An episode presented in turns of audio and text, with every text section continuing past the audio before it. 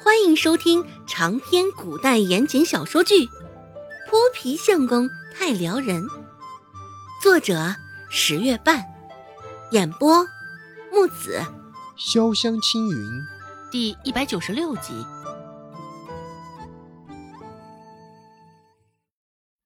董庆海在原地想了片刻，最后寻思着，现在毕竟是胡老爷子开口，他这个面子。也是得给的，先将这丫头收下来。若是真的不行，日后给她些许银两，将她遣散回来，这也是一举两得了。周庆海做出了决定，脸上的表情也不像之前那般凝重了，走上前，对着周芷说道：“丫头，你愿意来我的药铺里帮忙吗？”没头没脑的一句话。愣是将周芷给说懵了。很明显，现在被他这般说懵的，不仅有周芷，一旁的孟婆子周有巧也是同样的状况。董青海继续说道：“我的药铺里刚好缺坐堂的大夫，你愿不愿意来做我的手下，给我帮忙？哦，当然，我也不会让你白帮忙，每个月会给你二两银子做报酬。”这报酬也是来的路上，他与胡老爷子商量好的。他定下的报酬是五两银子一个月，只是胡老爷子却让他对外声称二两银子。想到胡老爷子之前那张神秘莫测的脸，他这样说应该也有他的道理吧？当坐堂的大夫，一个月还有二两银子。孟婆子简直不敢相信她的耳朵，二两银子都能顶上周家一年的花销了。现在周芷这丫头竟然一个月就能赚出来。孟婆子一脸不敢置信的看着周芷，同时脸上还挂着几分喜出望外。挂满褶子的脸，现在看上去。竟是有几分的滑稽可笑。周有巧一时不敢相信，宋云飞一个月拿的钱，撑死也不过一两。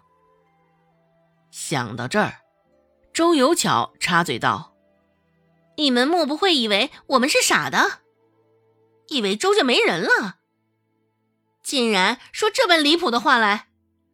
周有巧不相信。不相信会有这种好事儿，更不相信周芷会有这种本事。说话的时候也是带着几分嫉妒的味道。只是他这话音才刚落下，孟婆子一个眼刀子便飞了过来。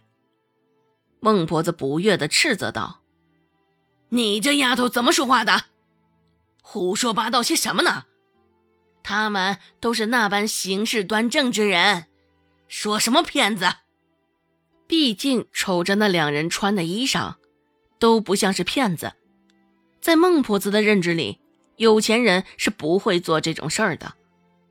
他也是绝对的虔诚，绝对的相信。说完，孟婆子脸上又立马挂起了笑容，讨好似的往胡老爷子与董庆海看去。只是。胡老爷子与董庆海两人压根儿没有看他一眼，孟婆子也不在意，现在一心想着得将这天下掉下的馅饼赶紧吃进嘴里。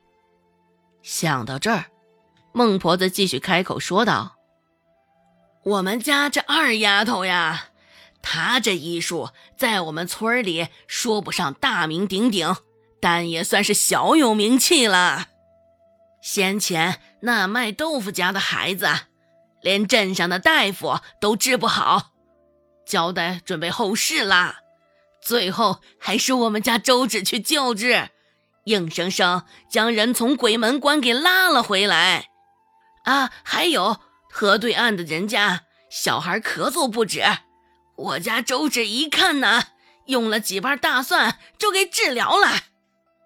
哦哦，还还还有。还有还有我们村的李正家，孩子起经，也是特别上门来求着我们周芷走了一趟啊。孟婆子巴巴的讲个不停，眼神中满满的还都是骄傲与自豪。在这之前，孟婆子可不会有这种多余的表情。她在意的一向只有钱而已。场面上静悄悄的，只有孟婆子的声音。董青海抿着嘴，似是在听，又似是在听。不过，现在对他来说，周芷到底懂不懂医术已经不那么重要了。让他进药铺，不过是因为卖给胡老爷子一个面子而已。孟婆子继续说道：“我也不是胡说八道，你们若是不相信。”去村里随便一打听，便晓得了。董庆海点点头，作为回应，没有看孟婆子，而是将视线落在周芷的身上，开口问道：“小丫头，你意向如何？”周芷扬起脸，还没来得及开口，就被孟婆子抢了话茬儿：“这当然是再好不过的事儿了，她愿意，她愿意的很。”什么时候去药铺啊？孟婆子急不可待地说道，就生怕稍不留神，这么好的一个机会给溜了。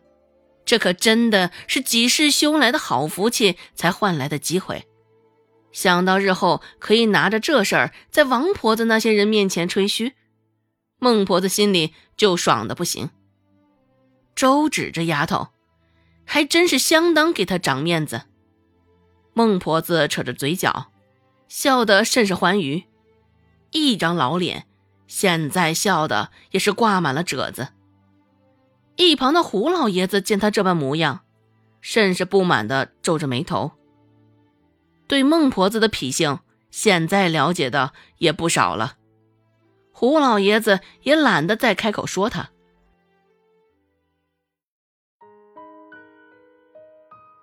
本集播讲完毕，感谢您的收听。